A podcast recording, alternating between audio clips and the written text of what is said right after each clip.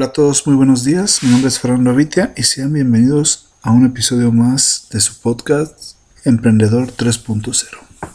En esta ocasión vamos a hablar un tema bastante interesante sobre cómo es el consumidor de, hoy en día.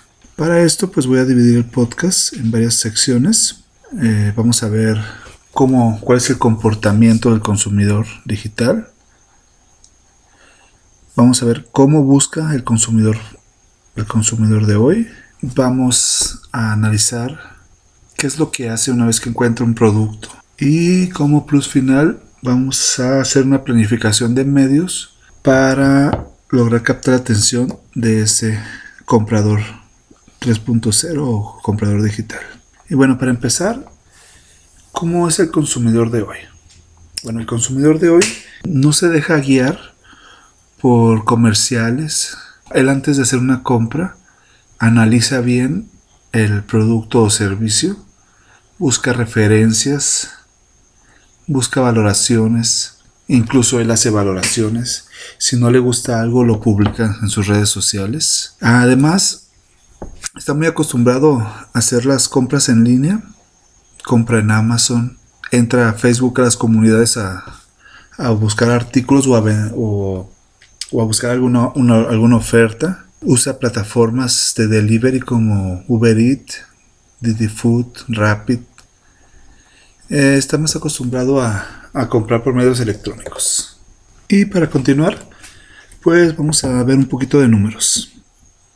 Tenemos que el 98% de las personas, de los usuarios de Internet, hacen búsquedas todos los días en, Google. Y un 84% hace búsquedas a través de, YouTube. Entonces tenemos que YouTube es el segundo buscador más, más grande que hay después de, buscador de Google. Entonces tenemos que el, el, consumidor de hoy está muy informado. Él hace sus búsquedas en Google y hace sus búsquedas a través de videos. Esos son los, bueno, también a través de, de redes sociales. Pero en su mayoría busca Google y YouTube. Pero tiene, sus búsquedas tienen mucho que ver con la intención de compra. Por ejemplo, si esta persona está buscando cómo hacer una enchilada, una, perdón, cómo hacer unas enchiladas suizas, el consumidor se va directamente a YouTube a buscar cómo hacerlas en vez de ir al, a Google. Ahí vemos la intención de que la persona al ver el video este, quiere aprender. Y yo creo que muchos de nosotros, por lo menos yo, a mí me pasa que cuando voy a cocinar algo y agarro un libro de cocina, si ese libro no tiene la imagen, no la hago. No la hago y me pongo a buscar otro. Bueno, eso era antes. Ahora ya con YouTube yo prefiero ver cómo, sea, cómo esta persona está haciendo el video y paso a paso lo voy siguiendo antes que irme a, YouTube a buscar, digo, perdón, a, Google a buscar la, la receta. Pero en cambio, por ejemplo, si buscamos un restaurante de comida italiana, lo primero que hacemos pues es, nos vamos a Google y ponemos restaurantes de comida italiana. Google nos va a geolocalizar y nos va a dar los más cercanos. Y pues ya que encontramos el restaurante, lo que todo mundo hace es nos vamos a las valoraciones en la ficha de, Google My Business y a los comentarios. Y también, por ejemplo, si queremos ver los precios, también en Google My Business está el menú. Vemos ahí en la ficha de Google My Business, vemos la, la, foto del menú o el, menú por escrito. Entonces, chequen cómo, ha cambiado ahora la, búsqueda del, consumidor. ahora se prepara demasiado, no hace compras por instinto.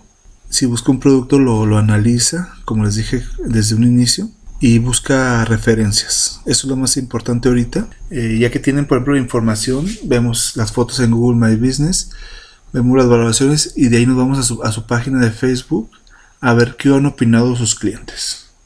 Si, por ejemplo, si vemos que tienen valoraciones malas, nos vamos a buscar a otro. Si vemos, no sé, que, las personas hablan muy bien de él, de esa persona, incluso tú puedes meter y preguntarle a esa persona su opinión sobre algo en especial. Entonces, como vemos, ya los medios de información han cambiado totalmente la forma de compra del consumidor de hoy. Antes, ¿qué teníamos? Antes solo teníamos la información que nos decían los comerciales de la televisión, los periódicos, de las revistas. Todavía se usa, pero pues ya la gente no, ya no les cree tanto. ¿Se acuerdan que antes veíamos a actrices este, cantantes. Los veíamos en los comerciales hablando, por ejemplo, sobre algún producto en especial. Yo estoy seguro que te acuerdas, ahorita que estoy diciendo, te vas a estar acordando que, por ejemplo, veíamos a una, una actriz hablando de lo bueno que era una crema contra las arrugas o algún champú contra la caspa y tú te creías todo lo que ella te decía. Lo hacías porque veías que esa actriz lo, lo, compraba. O sea, eso, eso era... Bueno, ahorita tenemos a los influencers que ahora, así como antes te guiabas por lo que esos actores te decían, tu compra y tu intención de compra ahorita la tienes, ahorita te guías mucho por la información que ves de los influencers. Entonces, hoy el consumidor de hoy cree más en lo que le dice el vecino, su hermana, su mamá, su papá, que lo que, lo que te dirá cualquier modelo o actriz de, televisión. O volviendo un poco a los influencers, esto lo voy a tocar en otro, en otro podcast, pero ahorita los influencers están haciendo lo mismo que hacían las productoras de televisión, o sea, ya están recomendando simplemente por, por la paga. Son muy raros los influencers que realmente recomiendan algo porque les gustó. El, el trabajo del influencer, por ejemplo, estamos hablando de, por ejemplo, de youtuber que, no sé, por ejemplo, Luisito Comunica que hace viajes al extranjero y te muestra las ciudades. Mm, él, si te fijas, su, negocio y su forma de monetización es por aportar valor a tu vida, no es tanto por venderte un producto como son muchos influencers, por ejemplo, de Instagram, que se la pasan recibiendo regalos y métanse a cualquier, a, cualquier página de, de Facebook o de Instagram y vean que los influencers de todo su contenido que suben, creo que un 95% es para abriendo algún producto para recomendártelo. Y un 5% es sobre, sobre su vida, la cual empezamos, empezamos a seguir al principio por, por razones características o simplemente porque te gustaba, por su forma de vida, no sé, a lo mejor era un atleta que hace ejercicio o, o de nutrición y después ah, ellos van perdiendo la credibilidad porque ya recomiendan cualquier producto. Incluso hay memes que te dicen, llega el mesero y le da la cuenta y dice, no, no te voy a pagar porque soy, porque soy influencer y le estoy dando popularidad a tu restaurante. Entonces, bueno, esto, como les digo, va a ser para otro, para otro, para otro tema. Eh, y, pero bueno, ya dicho esto, pues ya volvemos al, al tema. Nos quedamos en cómo busca el consumidor de hoy. El 90% de los usuarios creen las opiniones y valoraciones de otra persona. Mm, cuando buscan la, como les dije, cuando buscan una información, lo primero que van a hacer, y ustedes lo hacen, cuando se presenta con ustedes, no sé, les van a vender algún artículo, preguntan el precio, lo ven, ok, y en, cuanto se dan la vuelta, agarran el celular y se meten a buscar el producto, a ver cuánto cuesta en otros lados y las valoraciones que, que tiene. Mm, volvemos al ejemplo de los restaurantes. Estoy buscando restaurantes italianos en Guadalajara. Hago la búsqueda. Ya sé que haga la búsqueda porque se me antoja probar alguna comida italiana o simplemente por medio de la publicidad eh, a través de, Google Ads o de Facebook. Eh, veo algún, me llega la publicidad, Instagram también. De hecho, ahorita, ahorita se está usando más Instagram. Después de, de esta pandemia, vemos que todos los restaurantes te están promocionando más, lo que antes no hacían, están aprovechando las, redes sociales, están aprovechando Instagram para promocionarse mucho y eso es, muy bueno. Si nosotros estamos en nuestro Instagram y en nuestro perfil vemos en una comida italiana, vemos el restaurante y qué hacemos, bueno, vamos a analizarlo. Vamos a... Lo primero que hacemos es poner el nombre del restaurante, nos, nos manda a la ficha de Google My Business y ya vemos las valoraciones, los precios, vemos las fotos del platillo. Vemos después, eh, esto aparece en este orden y siempre va a aparecer así.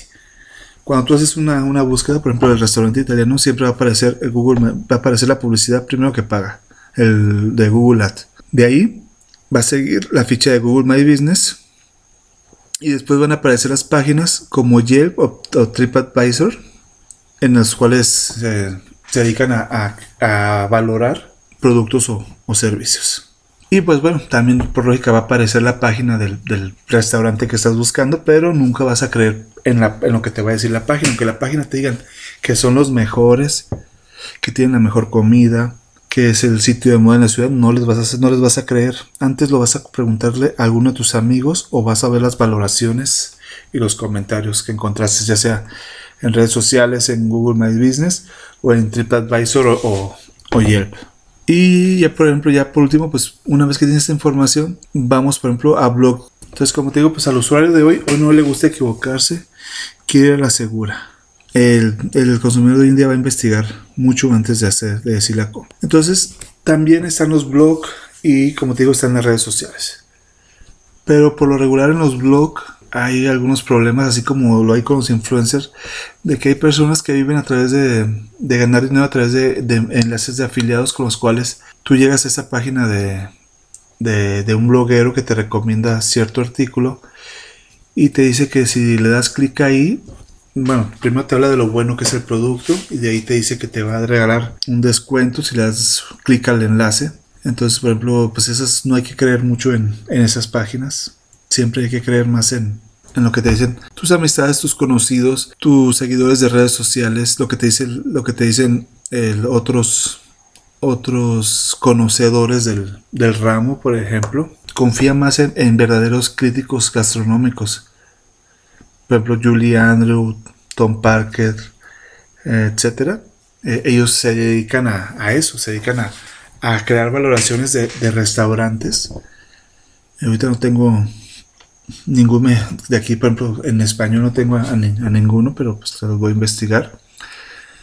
Entonces, ellos sí te van a decir la verdad, porque a eso se dedican y tienen, un, tienen una carrera detrás de ellos, que es lo que les da la, importancia. Entonces, por dar una buena valoración, por, por, por, dinero, no van a echar a perder todo el trabajo que, que, que han hecho. Y eso te pasa en todos los servicios. Esto mm, haz la pruba si no. El, si, por ejemplo, buscas restaurantes italianos en Guadalajara, vas a encontrar, por ejemplo, en, te voy a poner un ejemplo.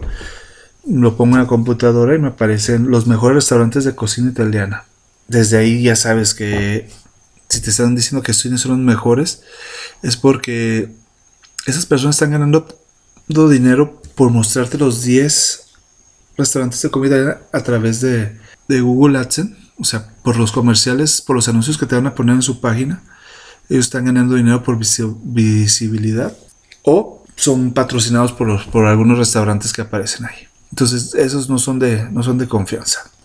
Bueno, volviendo a las estadísticas, tenemos que tan solo un 14% de los usuarios siguen creyendo en la publicidad tradicional, o sea, en la publicidad que sale en el radio, en la televisión, en las revistas y en los periódicos. Y pues, por ejemplo, piénsalo, piénsalo bien. ¿En quién crees más?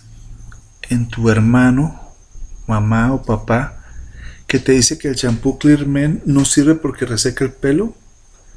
¿O en Cristiano Ronaldo que hace el comercial? Aquí tenemos que un 14% le va a creer a Cristiano Ronaldo. Pero el comprador, el consumidor digital, le va a creer más a lo que va a decir su hermano, a lo que le va a decir su mamá, a lo que van a decir los amigos en las redes sociales, a lo que dicen las valoraciones.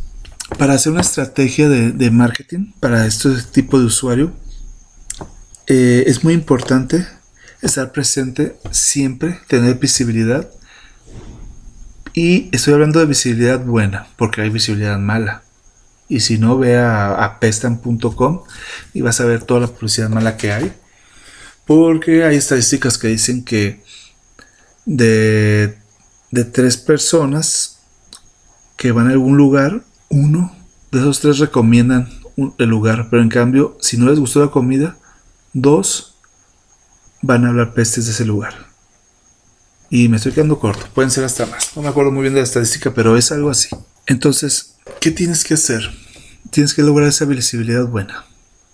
Tienes que tener tu ficha de Google My Business, llenarla bien llenar la, descripción, poner fotos, poner este poner el menú, si es por ejemplo de, de comida de, restaurante, dar toda la información que se pueda al cliente para que de ahí de Google My Business se vayan directamente a tu página. Crear confianza a través de, de fotografías. Muchas personas, bueno, yo creo que la mayoría de los negocios y empresas no le dan la importancia que Google My Business tiene. Se le da nomás por estar en el, en el mapa pero no saben que después de los que pagan está Google My Business. Entonces, si tú llenas bien tu ficha y para eso voy a citar a, un cliente, eh, esta persona.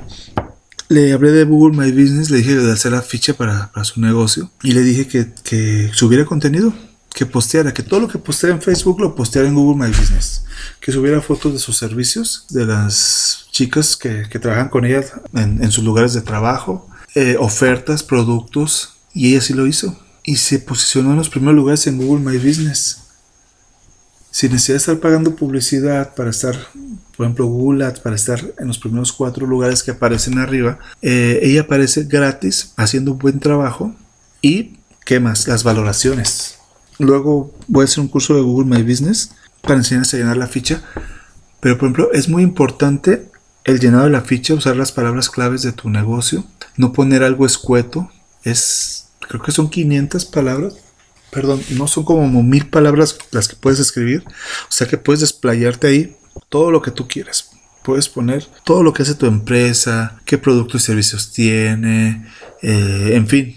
Ah, es como, es como otra página web. Es llenarla bien con todos los datos que se necesiten, con las palabras claves adecuadas. Por ejemplo, si vendes, si tienes un, volvemos al ejemplo del restaurante italiano, poner palabras claves restaurante italiano en Guadalajara, lasañas para llevar, perdón, lasañas a domicilio, comida italiana a domicilio, eh, preparación de, pastas, pasta con camarones, no sé, eh, en, fin, es usar todas las palabras claves por las cuales las personas hacen las búsquedas. Y si me sigues en mis cursos, vas a ver, tengo varios blogs o, tutoriales en los cuales vemos cómo busca la, gente, eh, qué tipo de palabras claves poner, cómo usa la geolocalización, eh, en fin, entra a mi, página fernandovite.com y vas a ver que ahí hay, bastante material para que posicionar tu, tu, negocio o me puedes hablar para hacer una, consultoría, una asesoría o te puedo hacer el trabajo yo. Ahí como tú, como tú quieras. Bueno, ya después de, de este comercial, retomamos el tema. Y bueno, llenamos la ficha de, de Google My Business, como les digo, bien, bien todo, perfecto. Y así como llenamos bien esa ficha, tenemos que estar posteando en redes sociales, en, en, en Facebook, en Instagram, según tu, negocio, pero por lo regular son esas, esas dos cosas de tu, de tu negocio, paulatinamente, o sea, eh, ponerte, por ejemplo, hacer una agenda y decir voy a postear dos veces por semana en, en Facebook y una un post diario en, Facebook. De lo que se trata es de ganar visibilidad, aprender a usar los hashtags, por ejemplo, hashtag comida italiana, eh, hashtag pasta alfredo con camarones. Bueno, hay mucho, mucho material para, aprender esto. Si no, pues ahí está mi, curso de marketing digital. Entonces, como les digo, eh, lo importante es tener la, la visibilidad para que este cliente te encuentre. Regresando al tema, volvemos otra vez. Una vez que ya ese usuario vio a través de un anuncio de Facebook o de Instagram, vio el, el producto o servicio y le interesó, fue a hacer la investigación, a ver cuánto salía, a ver las valoraciones, vas a ver el horario que tiene, ya, ya, ya desde ser, de ser un público frío, de que le llegó el anuncio y le llamó la atención y investigó, ya va entrando a un área más más tibia, en la cual ya se interesó en tu servicio y ahora sí ya está investigando eh, el horario, el menú y los precios. Una vez que tienes esa información es cuando hace el contacto. Es cuando contacta a esa empresa por medio del sitio web, de Messenger o de WhatsApp. Pero por lo regular siempre van a ser los estos dos últimos van a ser los más usados. Siempre el cliente te va a contactar por teléfono, por WhatsApp o por Messenger. Ya eso de mandar emails ya no sí se sigue usando, pero ya lo que importa ahorita es la prontitud, es la inmediatez. Y para eso voy a poner un ejemplo de algo que me pasó la semana pasada. Me contactó una persona para ofrecerme un, producto. Y pues bueno, yo ya tengo mis proveedores de, esos, de esos productos. Y esta persona me dijo, bueno, te, pásame tu correo y te envío el, catálogo. Dije, bueno, ok. Le pasé el correo, me envió el catálogo. Dije, bueno, voy a abrir el catálogo a ver cómo anda. Y me metí el catálogo y el catálogo no tenía precios. No tenía precios. Y es un error también que cometen todas las empresas. No quieren dar sus precios. No les cuesta nada, pongan sus precios. Si ustedes ponen sus precios y ese cliente les habla o les manda un WhatsApp, ya tienen un 80% de seguridad de que ese cliente les va a comprar. Porque ya vio sus precios, vio, cómo son sus servicios y le interesó y les va a hablar para pedir más información o para ver si está bien, si está actualizada la, los precios de la página web. Entonces, siempre pongan precios, o sea, no tengan miedo. O sea, tengo clientes que les digo, oye, y en tu página web voy a poner los precios. Me dicen, no, no ponga los precios, pero no quiero que mi competencia se entere de los precios. Por favor, o sea, la competencia ya tiene, sus, ya tiene los precios de él. O sea, es muy fácil pedir precios. Hablo, hablo, mando un correo y pido cotizaciones y obtengo los precios. Incluso este es algo que se debe hacer antes de poner un negocio, es investigar la competencia y qué precios tienes. Entonces, pon tus precios, te van a ahorrar muchísimo tiempo, créemelo, y le vas a hacer un favor a ese, a ese consumidor digital. Entonces, bueno, continuando con mi historia. Me mandó el catálogo sin precios. Dije, no le voy a hablar porque la verdad no tengo tiempo de, de marcarle. Si ya tengo mi proveedor, ¿para qué le marco? Volví a hablar a esta persona. Y me dice, no, es que ya te mandé el catálogo. Eh, dije, sí, pero quiero precios bueno, me mandó un WhatsApp, pero sí dije, bueno, ya te, ya vi el catálogo, pero pues quiero saber los precios. Y me dice, ah, sí, pues déjame hacer una cita para hablar contigo. Digo, no, pues no, la verdad así no. O sea, no me vas a convencer, créeme. esa técnica de, de quererte hablar para que me veas a los ojos y, expresarte y convencerte que esas son cosas obsoletas ya. Son cosas de los 90, de los 80. Ya estamos en una nueva era, el comprador es diferente y el comprador quiere la inmediatiz.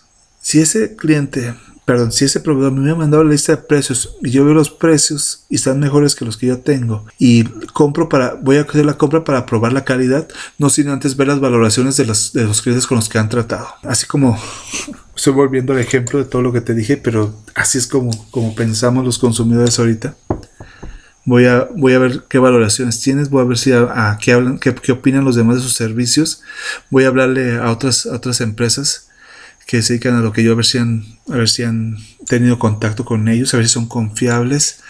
Voy a meterme en su página web. Voy a hacer varias cosas para, para ver si, si en realidad la empresa existe y si los productos son buenos. Entonces hubiera sido muy diferente. Me manda los precios que hago.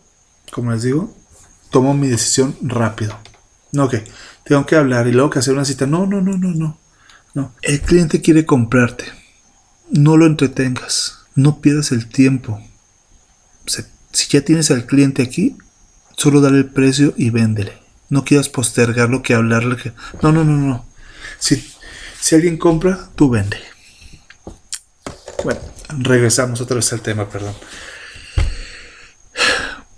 Una vez que haces el contacto, esa persona ya contactó al, restaurante italiano para hacer su reservación, va al restaurante, se toma fotos con el, con el platillo, se toma las selfies, eh, sube a, las redes sociales, como te digo, todo lo, que, toda su experiencia que vivió ahí, pues eso también es muy importante eh, aunque sea un servicio, eso sí es un servicio físico, pero lo promocionas a través de, medios digitales y si en lo digital eh, todo está perfecto, las fotos son perfectas, cuando ese cliente llega a tu restaurante no quiero que se vaya a desmotivar porque no va a ser de acuerdo a lo que vio en las fotos. Entonces hay que ser congruentes. Si ustedes ven un platillo, así se debe ver el platillo no ya que está ahí. Hoy estamos hablando de, de, comida. Pero por ejemplo, si estuviéramos hablando, no sé, de, de, un servicio de hosting, ya que llegas a, ya que lo contratas, ya te dicen, oye, pero es que ya compras el hosting y todo, y después te salen con que sí es ilimitado, el, el, la capacidad de disco es, es ilimitado, pero la transferencia es muy chica, por ejemplo. Y ahí ya te ya llegas, comprases y a lo mejor vas a tener espacio para un sitio web bien, pero no van a poder entrar tantas personas a, ver tu sitio. Es, un ejemplo más o menos para que se den una idea de lo que estoy hablando. Entonces, bueno, si, ya llegaste hasta aquí, eh, te vas a dar cuenta que todo de lo que te hablé es un embudo de ventas. ¿Y cómo funciona el embudo de ventas? Bueno, el embudo de ventas es el, cliente frío va a, llegar, va entrar al embudo por medio de, de un anuncio y de ahí le llamó la atención y va a buscar las opciones, va a buscar información sobre, sobre el restaurante, las valoraciones, como, así como les, les dije. Va a haber mm, comentarios en, plataformas como Yelp, TripAdvisor, Google My Business y redes sociales. Una vez que tengas información, vas a ir a visitar, va a ir a visitar el sitio web o la fanpage para hacer contacto con esa persona. Y ya al final a, se va a convertir en promotor de tu marca, que eso es lo más importante. Ese cliente va a hablar de ti y te va a recomendar. Y va a haber más valoraciones para tu producto o servicio. Y pues, ¿cómo, cómo funcionaba la, la publicidad de antes? O la, clásica. Entonces, antes creabas un mensaje, así se trabajaba antes. Y yo creo que va a estar de acuerdo conmigo de que era un solo mensaje para varios canales. Si se hablaba del perfume, del perdón, del champú anticaspa, era el mismo contenido el que salía en el comercial, que el que salía en la radio, que el que salía en el periódico, que el que salía en la revista. Era lo mismo. El champú Head Shoulder, por ejemplo, para la caída de, cabello. Y además eran muy repetitivos. Y eso lo puedes ver, por ejemplo, en los, en los, en los partidos de fútbol es increíble que cada rato estaban en los partidos de fútbol. Bueno, todavía se usa. No, no, estoy hablando de antes, pero todavía se sigue usando de que todo el partido de fútbol te están mencionando la cerveza. Y no importa qué país sea, estoy seguro que a lo mismo pasa en tu país. Siempre te están recordando la, la cerveza. Entonces, hoy las cosas han cambiado. Hay mensajes para distintos, para distintos canales. Y por lo, por lo que ha cambiado el, proceso de, la compra. ¿Cómo son los medios de comunicación hoy? Bueno, vamos a empezar con los clásicos, televisión, radio y prensa. Entonces, ellos siguen trabajando igual. Y su estrategia es muy parecida, pero ahora te mandan a sus redes sociales, o sea, ya cambiaron. Ya no es lo mismo, sino que ya ahora te dicen, te están en un programa y te dicen que vayas a su página a su página web o que vayas a, Facebook a ver un, extra. A ver algo más en, las redes sociales. Por ejemplo, el detrás de cámaras o, algo así. Y bueno, ya que vemos cómo sigue trabajando la televisión, la radio y la prensa, pues ahora vamos a lo, a lo, digital. Vemos que el, cómo son los blogs. Y pues a través de un blog lo que haces es aportar valor al, usuario a través de entradas que creas, que haces, con las cuales vas a ayudar al usuario a conocer tu marca. Eh, a través de los blogs vas a aprender hasta usarlo. O sea, un producto. Te van a decir, este, este producto, vas a ver las entradas y te vas a ver las entradas y te van a hablar de la marca. Pero además te van a enseñar cosas que no sabías que servían, por ejemplo, también para eso. Entonces, el, blog se trata de, aportar valor al, al, cliente y además le vas a dar nuevas ideas sobre tu producto que no se le había ocurrido. Y sobre todo, mm, le vas a ayudar en la toma de decisión. Y pues bueno, ah, vamos a ver un plan de medios utilizando el uso del blog en el plan de, en un plan así estratégico de marketing. Entonces, pues para este proyecto vamos a usar eh, una inmobiliaria de un cliente que tuve. Entonces, por ejemplo, este cliente no hacía publicidad ni en radio ni en televisión. Nomás se anunciaba, yo creo que como la mayoría de las agencias de bienes raíces, en revistas especializadas en, venta de, de casas. Y pues su página web era un catálogo. Tú entras a su página web y veías casas, terrenos, locales. Y solo se dedicaban a eso, a postear las propiedades en venta. Entonces, bueno, este cliente llegó a mí porque quería hacer campañas en, redes sociales. La venta estaba baja y necesitaba subir las ventas. Este es otro error, por lo regular, cuando llegan los clientes recurren a las redes sociales, a la publicidad en Google o en, o redes sociales, son porque han bajado las ventas y quieren subirlas. Entonces tú como emprendedor no esperes a que llegue eso. Tú empiezas a hacer campañas desde antes. Desde antes esas campañas Y si estás vendiendo mucho, haz más campañas todavía. No esperes a, hacer campañas como todo el mundo lo hace cuando no tienen dinero. Porque poco dinero que tienen se lo van a acabar en las campañas. Y muchas veces no va a ser suficiente las ventas que van a conseguir para salvar el negocio. Entonces eso tómalo, apúntalo y grábatelo bien. Siempre tienes que hacer campañas publicitarias en redes sociales y en, Google. Ok, seguimos. Bueno, me metí a su página web, a su Facebook. Y pues lo primero que me di cuenta es que no aportaban nada de valor a la gente. Era puro vender, vender, vender, vender. Y hacía lo mismo que todos sus competidores. Solo venta de casas, venta de casas, venta de casas. No había nada que diferenciar. Entonces ahí tenía un punto a su favor. Que era que toda la competencia hacían lo mismo que él. Entonces, con un plan de marketing de contenidos bien hecho, ellos pueden posicionarse por encima de su competencia porque iban a estar haciendo algo diferente a lo que ya estaban haciendo. Ahorita ya lo hacen todos, pero en ese tiempo no lo hacían. Bueno, no todos lo hacen, sigue habiendo empresas que se quedaron en el siglo, en el siglo pasado. Entonces, bueno, empezamos por lo básico, era crear una entrada de blog y usamos la estrategia de, contenido. Y dentro de esas entradas pusimos consejos para adquirir una casa. Por ejemplo, para que consigas tu crédito hipotecario, pusimos las tasas, qué banco te cobra menos, cómo usar los puntos de Infonavit, cómo conseguir un crédito hipotecario en el banco, cómo conseguir un crédito. Bueno, para los que no son de, aquí de México, Infonavit es un, es un apoyo que te da el gobierno para adquirir tu, casa. Tú en tu trabajo pagas de tu, desde tu sueldo te descuentan, no sé cómo se llama en otros países, pero pues me dicen cómo se llama.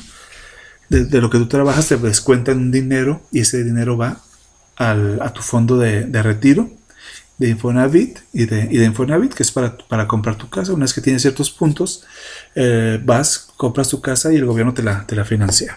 Bueno, así era, por lo menos ahorita en esta fecha que estoy grabando este podcast. Entonces, a través de esos consejos, eh, esas entradas del blog fuimos dando consejos y aportando valor a, esos, a esos clientes. Además, el, de, ese, de, esos, de ese blog para incentivar la, la, venta, digo, perdón, la, compra de un, de un inmueble, a través, buscándole los créditos, buscándole las mejores tasas de interés. Eh, también se empezó a crear contenido de los lugares donde ellos tenían casas. Por ejemplo, si tenían casas en la playa, ya le ponían eh, la mejor zona para vivir, por ejemplo, en Mazatlán. O por qué debo de tener una casa en la playa, por ejemplo. Ventajas de vivir en un coto. La mejor zona para vivir en Zapopan, por ejemplo. ¿Qué elegir un departamento o una residencia? Entonces, a través de todo este contenido de entrada de blog que se sacaban para en ese, cuando estaba haciendo esa campaña, se sacaban por semana sacaban dos entradas de blog, más o menos. Sí, más o menos dos entradas de blog. Entonces se está generando muchísimo contenido, tanto en, allí en, en, en, el blog como en otras plataformas. Entonces todo esto ayudó a posicionar la marca y así los consumidores llegaban a su, a su página web por las entradas de blog el cliente buscaba, si estoy casado, ¿cómo puedo usar los, mis puntos de Infonavit para comprar una casa? ¿Cómo podemos usar? No me acuerdo bien el nombre, pero bueno, era algo así de que, si estoy casado, ¿cómo puedo juntar los puntos de Infonavit de mi esposa y los, y los míos para comprar una casa? Una casa. Entonces, ese usuario llegaba a esa entrada de blog, se le explicaba y de ahí se hacía el llamado a la acción. Si quieres una asesoría, llámanos eh, te asesoramos sin costo. Entonces, esas eran las, llamadas a la acción que, generaban la, venta, pero sobre todo la confianza de ese, de ese usuario. Estas personas al principio estaban un poco escépticas. Ellos solo quieren poner, como lo habían hecho toda la vida, solo le dan importancia a la casa, a la venta del inmueble. Entonces ellos quieren ser hacer anuncios en Facebook para, para vender sus, sus casas. Y sí, lo veían como una pérdida de tiempo la, creación de contenido. Pero bueno, apostaron por, al final por, por crear contenido. Y en menos de seis meses el, blog se, posicionó muy bien. Y ya después que empecé, empezaba a hacer el streaming, se empezaron a hacer las, las transmisiones en vivo. Eh, ellos empezaron a mostrar las, las propiedades, así, tenían su programa para mostrar sociedad, para mostrar las propiedades y hacían los streaming en los open house de los cotos que, administraban que, para la venta. Hacían el, la transmisión en vivo del open house, de, la gente cuando estaba llegando, de los de la comida que ponían en el open house, del tipo de vivienda, en fin, eh, les, fue muy bien a, a, esta empresa. Yo les dejé su plan de contenidos y ellos siguieron adelante. Mm, por lo regular no me quedo mucho con, un cliente porque me aburro, me aburro muy fácil. Eh, me gusta siempre estar con, proyectos nuevos. Pero bueno, este fue, esto ha sido todo por el día de hoy. Espero que haya aportado valor a, a, su, a su vida. Y si así fue, regálame un like Sígueme en mis redes sociales, Fernando Avitia. En YouTube puedes encontrar este, este podcast en video. Y en, mi página web puedes encontrar tutoriales para, para hacer crecer tu empresa o negocio en Internet. Este fue el episodio número 3 de Podcast Emprendedores 3.0. Ya tenía bastante que, no posteaba por, porque sí tuve bastante trabajo, que no, hacía el podcast, pero eh, en, YouTube puedes encontrar bastante material mío. Y, bueno, y esto ha sido todo. Me despido de ustedes y que se la pasen muy bien. No olviden usar el cubrebocas en esta temporada de pandemia, porque si te cuidas tú, nos cuidamos todos. Hasta luego.